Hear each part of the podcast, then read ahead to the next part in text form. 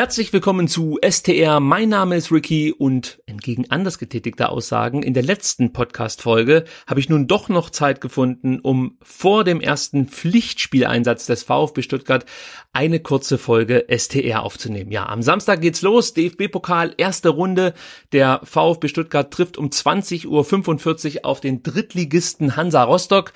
In dieser Folge soll es so ein bisschen darum gehen, wie sind da so die Chancen für den VfB Stuttgart? Wird es ein einfaches Spiel oder wird es knüppelhart. Rostock hat ja schon vier Ligaspiele bestritten. Ich gebe aber gleich zu Beginn zu, ich habe keines der Spiele gesehen. Ich habe im Kicker so ein bisschen geschmökert, was die Redakteure zu den Auftritten der Rostocker geschrieben haben und habe mir somit ein bisschen ein Bild vermittelt, was uns da am Samstag erwartet. Außerdem möchte ich so ein kleines Resümee ziehen, was die Vorbereitung angeht. Mit welchem Gefühl gehe ich in die neue Saison und was sind ganz allgemein meine Erwartungen.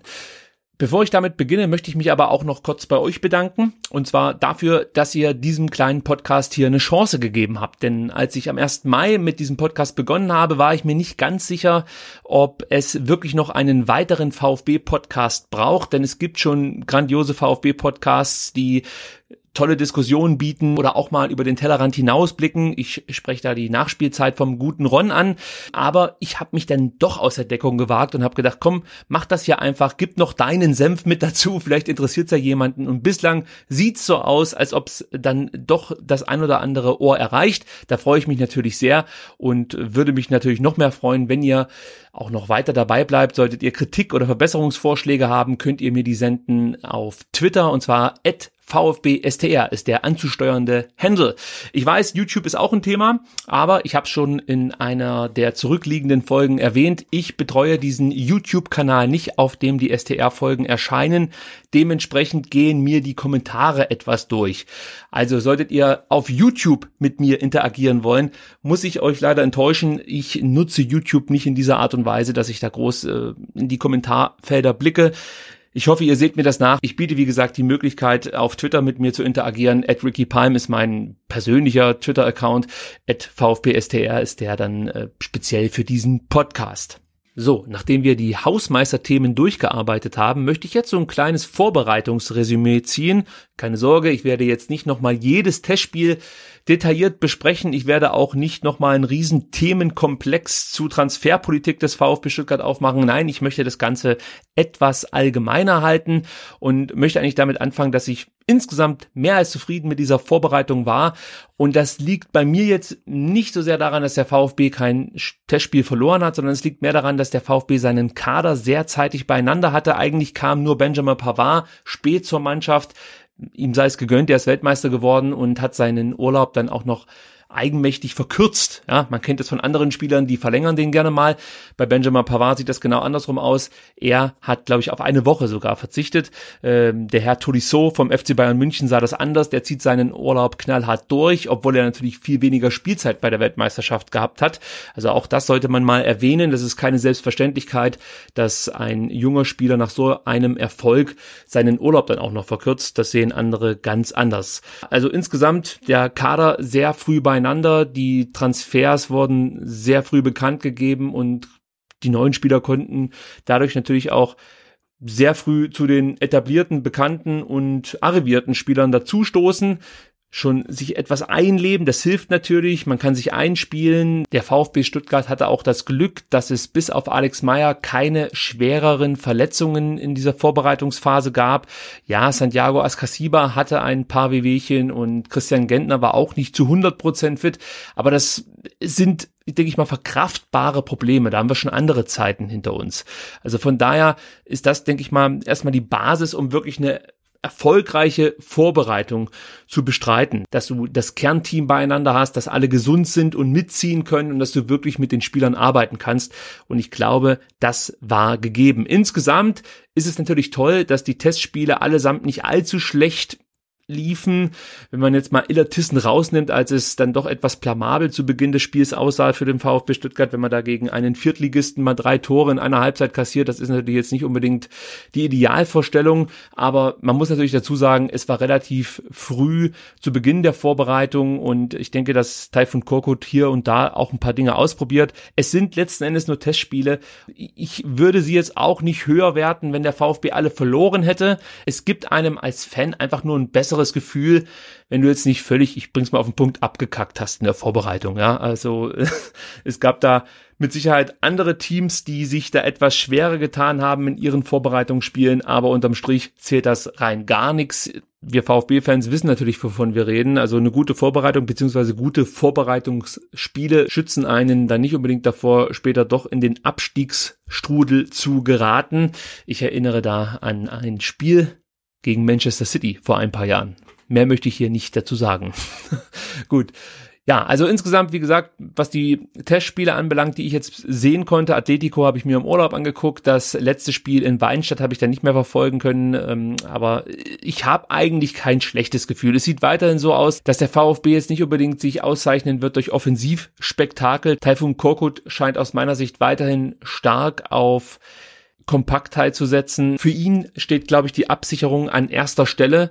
Gerade gegen bessere Gegner wird er, glaube ich, kaum Risiken eingehen, was auch für mich völlig in Ordnung ist, muss ich ganz ehrlich sagen.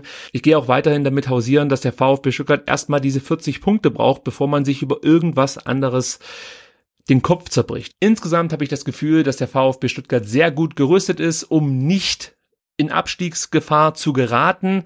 Ich gehe aber auch nicht davon aus, dass es ein Kinderspiel sein wird, die Klasse zu halten. Also ich hoffe, dass wir nach der Hinrunde irgendwo zwischen 20, 25 Punkten liegen. Das würde mir dann schon mal ein gutes Gefühl geben. Das wäre dem einen oder anderen vielleicht sogar zu wenig. Ich persönlich wäre damit zufrieden, wie gesagt, wenn wir irgendwo bei 20, 25 Punkte landen würden. Und dann können wir mal gucken, was noch in der Rückrunde möglich ist. Aber wichtig ist, dass wir nicht gleich wieder in schwieriges Fahrwasser geraten und dann vielleicht schon wieder ein ganzes Konzept in Frage gestellt wird. Äh, ich wünsche mir einfach, dass der VfB einigermaßen ordentlich in die Saison reinkommt. Ich hoffe auch, dass Daniel Didavi hier in Stuttgart nochmal richtig abliefern kann, zeigen kann, was er für eine enorme Qualität hat, dass er verletzungsfrei bleibt und sich rehabilitieren kann für die Abstiegssaison, als er wirklich jetzt auch nicht unbedingt mit Mentalität geglänzt hat. Also vielleicht kann er da einiges wieder gut machen und es würde dem VfB Stuttgart mit Sicherheit helfen, eine erfolgreiche Saison zu spielen. Mario Gomez, auch hier muss man hoffen, dass er sich nicht verletzt. Er ist, denke ich mal, sehr, sehr wichtig für uns, was die Tore angeht, auch wenn man mit Gonzales ein sehr hoffnungsvolles neues Talent verpflichten konnte. Aber natürlich muss ein Mario Gomez auch, ich sagte es ja bereits, gesund bleiben, seine Tore machen. Er wird mit Sicherheit davon profitieren, dass man mit Borna Sosa und Maffeo zwei gute Flankengeber dazu gewinnen konnte. Die Davi habe ich gerade eben schon angesprochen, auch ein toller Vorbereiter. Gonzalo Castro ist jemand, der immer tolle Bälle schlagen kann.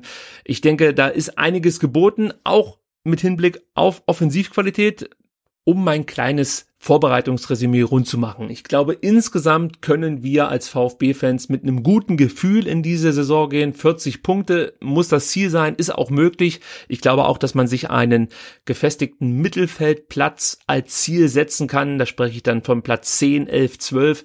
Alles, was sozusagen dafür steht, dass man mit dem Abstieg relativ wenig zu tun hatte, wäre für mich ein Erfolg, beziehungsweise wäre ein erreichbares Ziel. Gut möglich, dass es vielleicht dann letzten Endes mehr wird, nehme ich gerne. Auch möglich, dass wir im Herbst 2018 schon wieder darüber diskutieren, ob der Trainer nun doch nicht der richtige war. Wir kennen das hier in Stuttgart.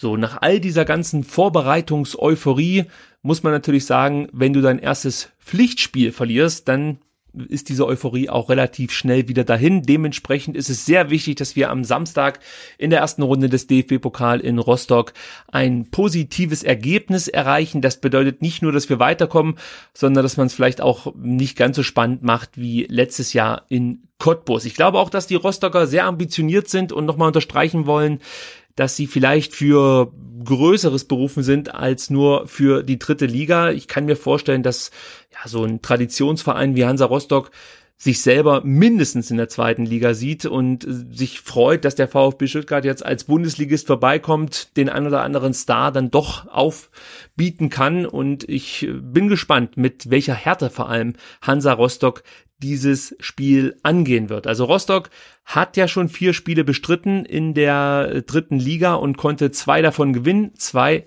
haben sie verloren. Nichtsdestotrotz haben sie dann doch immer mal wieder äh, ihre Tore geschossen, so möchte ich es mal sagen. 2-0 zu Hause gegen Braunschweig, das ist mit Sicherheit ein Spiel, was man erwähnen sollte. Braunschweig, Absteiger aus der zweiten Liga, sind natürlich in die dritte Liga gegangen mit der Vorgabe oder mit der mit dem eigenen Anspruch schnell wieder aufzusteigen. Rostock konnte die Braunschweiger mit 2 zu 0 besiegen. Dann äh, gab's zwei Auswärtsniederlagen, einmal gegen Cottbus und einmal gegen Unterhachingen und noch einen weiteren Heimsieg gegen Wien Wiesbaden mit 3 zu 2. Ihr seht also in den ersten vier Spielen hat Hansa Rostock sechs Tore erzielt, allerdings auch, sage und schreibe, sieben bekommen. Also es ist so, dass man gegen Rostock mit Sicherheit Tore erzielen kann, aber Rostock ist auch eine Mannschaft, die anscheinend eine gewisse Offensiv Schlagkraft hat. Da bin ich mal gespannt, wie sie das gegen den VfB in die Waagschale werfen wollen. Ich könnte mir vorstellen, dass Rostock in den ersten Minuten des Spiels versucht, gleich mal ein Zeichen zu setzen und etwas druckvoller beginnt, als man das vielleicht von einem Drittligisten in einem Spiel gegen den Bundesligisten erwarten würde. Ich habe es gerade eben ja schon angesprochen, Rostock hat schon die Möglichkeit, selber Tore zu machen und äh, vielleicht will man da so eine gewisse Nervosität der Schwaben ausnutzen. Ja, das kann ich mir schon vorstellen. Also, dass man äh, einfach so einen Überraschungsmoment erzeugen möchte und überfallartig versucht, irgendwie früh in Führung zu gehen. Und sollte das nicht gelingen, wird es wahrscheinlich dann zu einer typischen DFB-Pokal-Abwehrschlacht verkommen. Äh, das meine ich jetzt gar nicht so schlimm, wie es klingt, also verkommen. Aber ihr wisst, was ich meine. Es ist ja dann oft so, dass die Drittligisten sich hinten reinstellen, auf ihre Konterchancen lauern und die dann auch immer sehr, sehr gefährlich ausspielen können. Und äh, ich, ich bin gespannt, wie das läuft. Also was mich positiv stimmt, ist, dass Rostock definitiv anfällig ist für Gegentore, sonst würdest du nicht in vier Spielen sieben kassieren. Und ich hoffe einfach, dass der VfB mit seiner durchaus vorhandenen Offensivqualität da relativ früh für klare Verhältnisse sorgt, sich nicht aus der Ruhe bringen lässt. Die Stimmung wird mit Sicherheit auch richtig hitzig sein, 2045. Das wird dann ein Flutlichtspiel werden. Das Stadion, ich gehe davon aus, wird ausverkauft sein und es wird auch eine gute Stimmung vorherrschen. Also ich hoffe einfach, dass der VfB da klaren Kopf behält die ersten Minuten sehr konzentriert angeht. Das war immer eine Phase, da gab es in den Testspielen die meisten Probleme für den VfB. Da wirkte die Abwehr nicht immer ganz so stabil.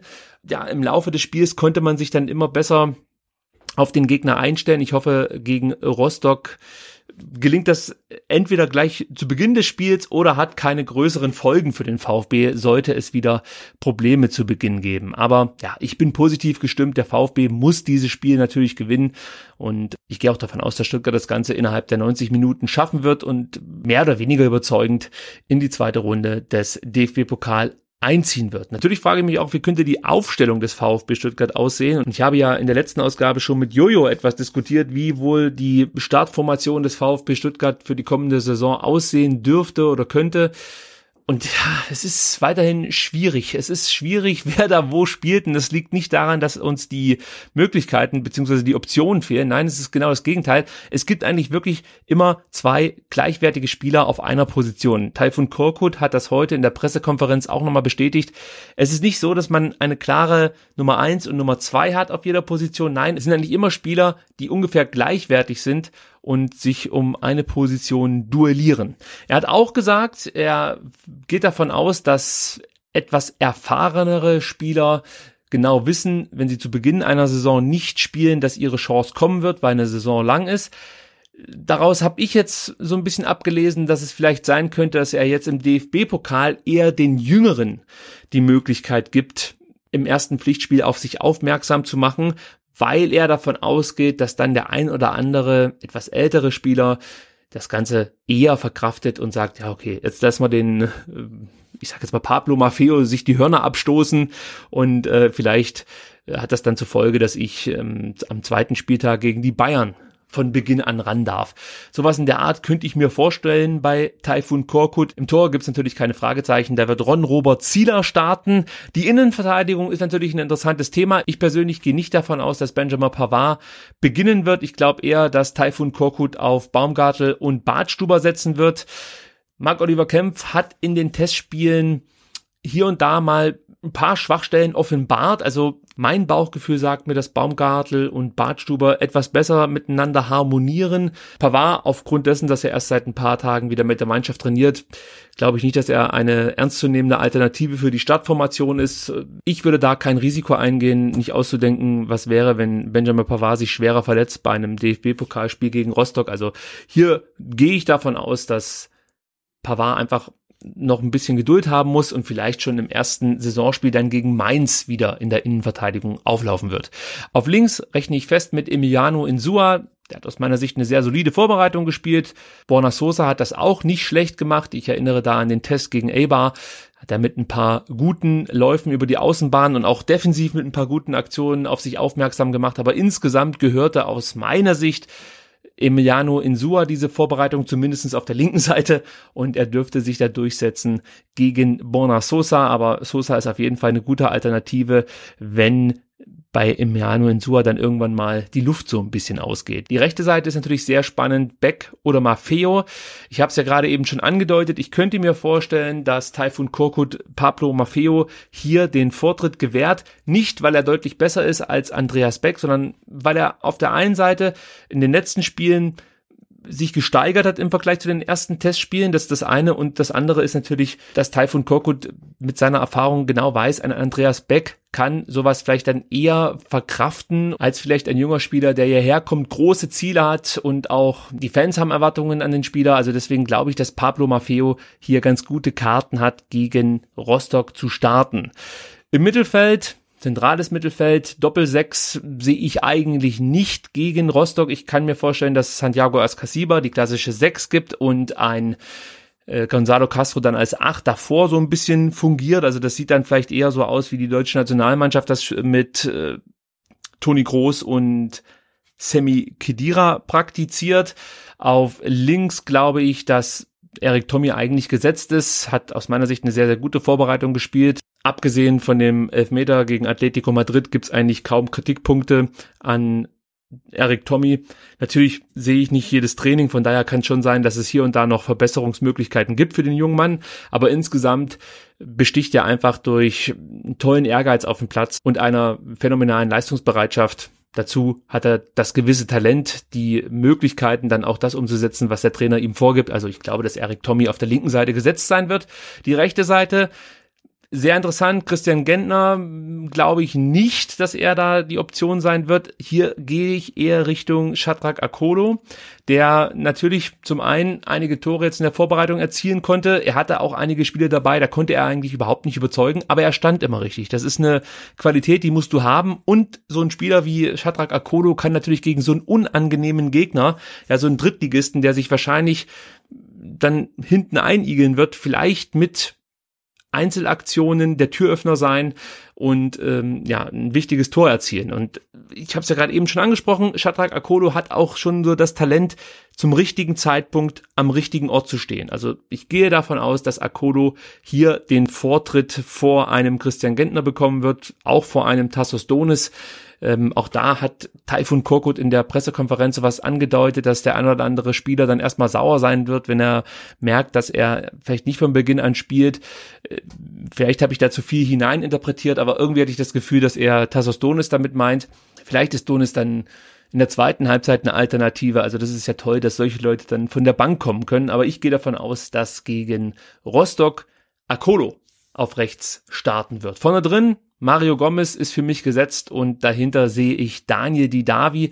Auch hier würde ich nicht vom Hocker fallen, wenn Taifun Korkut was ganz Verrücktes macht und zum Beispiel Gomez draußen lässt und Gonzales anfangen lässt. Nicht, weil Gonzales Gomez jetzt irgendwie schon in den Schatten gestellt hat oder sowas, das glaube ich nicht, sondern weil vielleicht an Gonzales mit seiner Giftigkeit, mit seiner Schnelligkeit, mit seiner Unberechenbarkeit für mehr Probleme sorgen könnte, als es ein Mario Gomez machen kann. Ja? Also Mario Gomez wird wahrscheinlich von zwei großen Rostocker Innenverteidigern zugedeckt. Ich weiß jetzt gar nicht, wie, wie groß die Innenverteidiger wirklich sind. Und dann hast du schon mal Probleme mit Flanken Gomez in Szene zu setzen. Natürlich kann Mario Gomez auch am Boden das ein oder andere Kunststück vorführen. Aber ich gehe davon aus, dass Gonzales da vielleicht sogar noch für mehr Probleme sorgen kann. Nichtsdestotrotz, wenn ich mich entscheiden muss, nehme ich den vernünftigen Weg und sage, Mario Gomez beginnt im Sturm, dahinter dann etwas hängend Daniel Didavi, der das Spiel natürlich lenken soll, der die wichtigen Pässe spielen soll, der natürlich durch Standards für Gefahr sorgen muss und vielleicht dann auch durch Einzelaktionen hier und da Türen öffnen kann. Ich hoffe, ich habe jetzt nicht mehr als elf Spieler benannt. Wenn doch, dann streicht irgendein. Nein, es müsste ein 4-4-2 gewesen sein, was ich hier gerade aufgestellt habe. Also so sehe ich die Anfangsformation jetzt gegen Rostock. Ich bin mir nicht sicher, ob es dann genauso gegen Mainz aussehen wird. Wird natürlich auch ein Stück weit davon abhängen, wie das Spiel gegen Rostock läuft. Sollte das zufriedenstellend funktionieren, kann das natürlich sein, dass genauso gegen Mainz gespielt wird. Aber es gibt so viele andere Optionen. Ich habe es ja gerade eben schon gesagt. Auf der rechten Seite hast du mehrere Möglichkeiten. Äh, auf der Verteidigerposition hast du unglaublich viele Möglichkeiten inzwischen. Das ist, das wird wirklich richtig spannend zu sehen sein, wie der VfB sich da in den ersten Spielen präsentiert, welcher Spieler dann den bitteren Gang auf die Bank annehmen muss.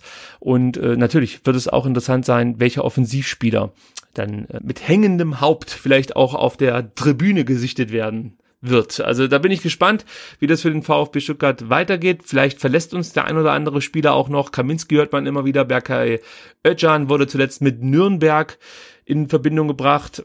Da heißt es aber inzwischen schon, dass es gar nicht so konkret ist, das Interesse der Nürnberger. Aber ich kann mir schon vorstellen, dass noch ein, zwei Spieler ausgeliehen werden, um den Jungs dann auch Spielpraxis zu ermöglichen. So, das war meine kleine Vorschau auf das anstehende DFB-Pokalspiel gegen Rostock. Mich würde natürlich auch interessieren, welche Aufstellung ihr erwartet. Schickt mir die ruhig an VfBSTR auf Twitter. Ihr könnt sie gerne auch unter die YouTube-Videos posten. Und dann hoffe ich natürlich, dass wir am Samstag kurz vor elf gemeinsam feiern können, wenn der VfB Stuttgart den Drittligisten in der ersten Runde des DFB-Pokal aus selbigen rausgeschmissen hat. Ja, vielleicht äh, merkt man so ein bisschen, dass ich endlich wieder VfB Pflichtspiele sehen möchte und natürlich Siege, richtige Siege des VfB feiern will. Diese ganze Testspielgeschichte, alles gut und schön. Aber letzten Endes sind es die Pflichtspiele, die die wahren Emotionen aus mir rauskitzeln. Ja, ich werde dann Ende nächster Woche so ein bisschen über das Spiel sprechen, vielleicht auch nochmal so einen kleinen Ausblick auf Mainz wagen. Vielleicht gibt es neue Entwicklungen. Ich hoffe, ihr seid wieder mit dabei. In der Zwischenzeit, ja, nachdem ihr diese Folge hier vielleicht bis zum Schluss gehört habt, würde ich mich natürlich freuen, wenn ihr euch noch ein paar Sekunden nehmt und auf iTunes diesen Podcast fünf Sterne gebt, denn das hilft, um in den iTunes-Charts so ein Stück weit nach oben zu rutschen und damit relevanter zu werden. Darüber würde ich mich natürlich sehr freuen. Für alle, die das Ganze auf YouTube sich angehört haben, würde ich mich freuen, wenn ihr einen Daumen nach oben da lasst. So sagen das die jungen Influencer, glaube ich, heute. Das soll es gewesen sein. Vielen Dank fürs Zuhören und bis nächste Woche. Ciao.